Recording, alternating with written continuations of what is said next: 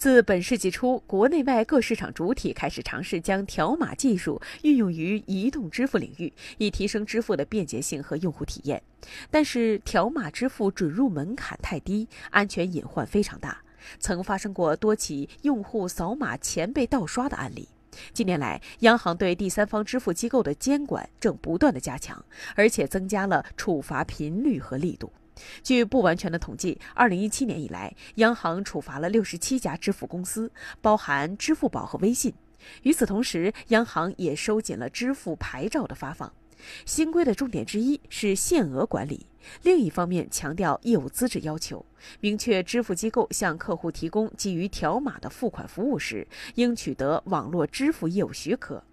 支付机构为实体特约商户和网络特约商户提供条码支付收单服务的，应当分别取得银行卡收单业务许可和网络支付业务许可。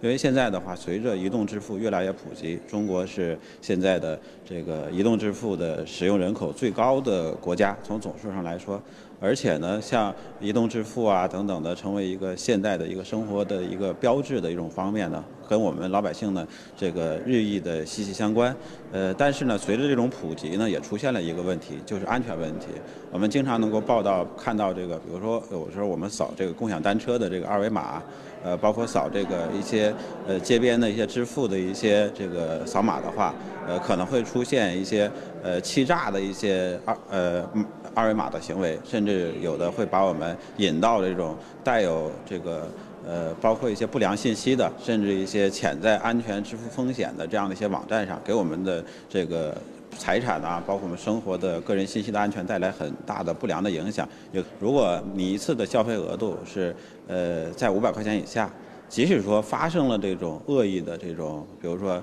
呃。这个骗骗钱呐，或者这些恶意的诈骗的一种行为啊，实际上对我们的你损失的额度，相当于给你设了设立了一个上限，相当于增加了我们老百姓生活的这种安全边际，起到一个这样的一个保护的一个作用。静态二维码的安全性远远低于实时生成的动态二维码，动态码每分钟会更新一次，安全性很高。专家建议，使用条码支付时，尽量不要拿手机扫别人的静态条码，而是让别人扫你的手机，这样既方便又安全。